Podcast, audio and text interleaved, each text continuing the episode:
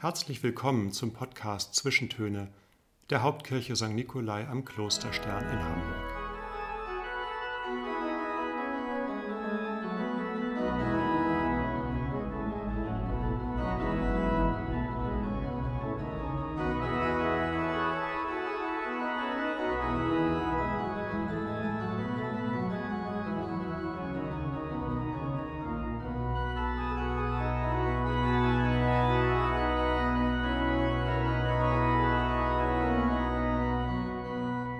Von Nikolaus, dem Weltensegler und Schutzpatron der See- und Kaufleute, war in den ersten beiden Teilen unserer Predigtreihe die Rede, und heute steht die soziale Bedeutung des Nikolaus im Vordergrund.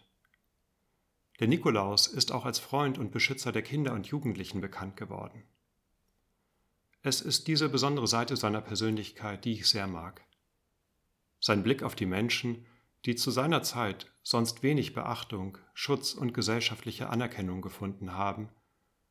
Um Kinder und Jugendliche, so dachte man damals, muss man sich keine besonderen Gedanken machen, ebenso wenig um ihre Selbstbestimmungsrechte, ihre körperliche Unversehrtheit und ihr seelisches Wohl.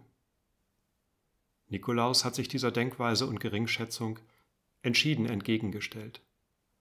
Und er ist Jesus damit sehr nahe gekommen, steht in seiner Tradition, denn auch Jesus hat die Kinder und Jugendlichen besonders unter seinen Schutz und Segen gestellt. Ob Nikolaus von Myra, dem heutigen Dämre bei Antalya, wirklich gelebt hat, das lässt sich nicht mit Sicherheit beantworten. Dennoch bin ich davon überzeugt, er hat gelebt. Irgendwann zwischen 280 und 350 nach Christus muss es in Lykien, so hieß diese Gegend in der Antike, einen Bischof gegeben haben, der die Menschen mit seiner Nächstenliebe und Mitmenschlichkeit tief beeindruckt hat. In den Legenden steckt immer ein historischer Kern, und im Fall des Nikolaus ist es das Mitgefühl für Menschen in Not. So wird es zum Beispiel in einer Legende aus der frühen Zeit des Nikolaus erzählt, lange also bevor er Bischof von Myra wurde.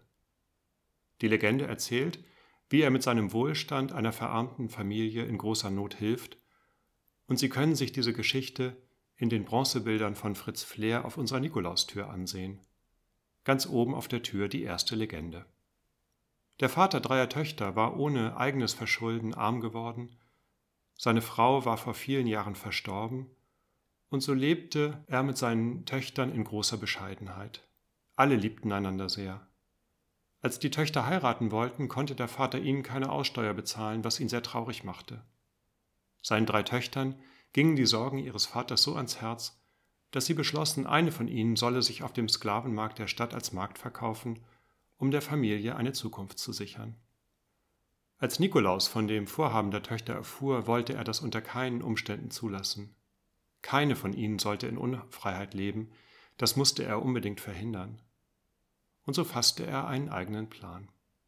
Drei Nächte hintereinander ging er im Dunkeln zum Haus der Familie und ließ jeweils einen großen Beutel mit Goldmünzen durch das Fenster fallen. Die Familie war gerettet, die Töchter konnten heiraten und alle wieder ein glückliches Leben führen.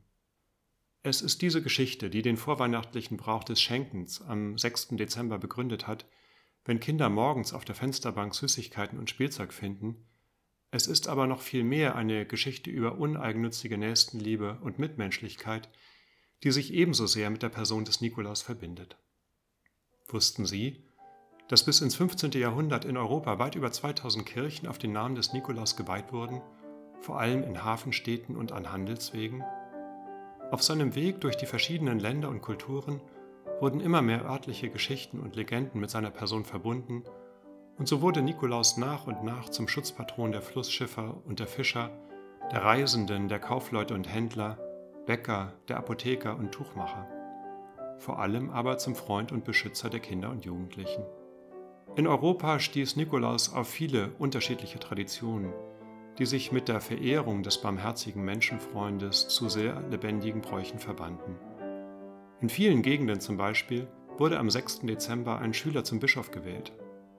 Mit einem großen Gefolge von Mitschülern, die als Engel, Mönche, Ritter, Narren oder Teufel verkleidet waren, zog dieser Kinderbischof durch die Stadt und gemeinsam sammelten die Kinder Lebensmittel und Spenden für bedürftige Menschen ein. Die Kinderbischöfe behielten im Mittelalter vom Nikolaustag bis zum Tag der unschuldigen Kinder am 28. Dezember ihr Amt. In Hamburg findet sich ein erster urkundlicher Beleg im Staatsarchiv von 1304, ein letzter dann von 1529. Auch das kommt uns in Nikolai doch sehr bekannt vor. Richtig, zur 800-Jahr-Feier unserer Kirche vor 25 Jahren hat Pastor Ahüs diese mittelalterliche Tradition in Zusammenarbeit mit der Wichernschule neu belebt. Jeweils drei Kinderbischöfinnen und Bischöfe wurden seitdem vom jeweils amtierenden Hauptpastor am 6. Dezember in St. Nikolai in ihr Amt eingeführt. In ihren Predigten und während ihrer Auftritte in ihrer Amtszeit machen die Kinderbischöfe die Ängste, Wünsche, Träume und konkreten Forderungen von Kindern in unserer Zeit öffentlich und geben ihnen ihre Stimme. Und welche Gedanken haben sich Rike, Kira und Connor im vergangenen Jahr in ihrer Predigt zum Thema Kinder haben ein Recht auf Freiheit der Gedanken, des Gewissens und des Glaubens gemacht? Hören wir doch noch einmal in ihre Predigt hinein. Rike sagte, das mit der Freiheit finde ich wirklich schwierig zu erklären. Aber dann haben wir alle so viel miteinander darüber gesprochen und diskutiert, dass ich es richtig wichtig finde, dafür einzutreten, jetzt wo ich mich schon selbst besser damit auskenne. Und Connor ergänzte, Genau, wir haben uns viele Gedanken darüber gemacht, was das mit der Freiheit für uns Kinder bedeutet. Wir sind darauf gekommen, dass es wichtig ist, dass wir lernen, wie wir selbstbestimmt entscheiden können, denn wir haben ein Recht auf ein eigenes Leben, also auf ein Leben, das wir selbst gestalten können.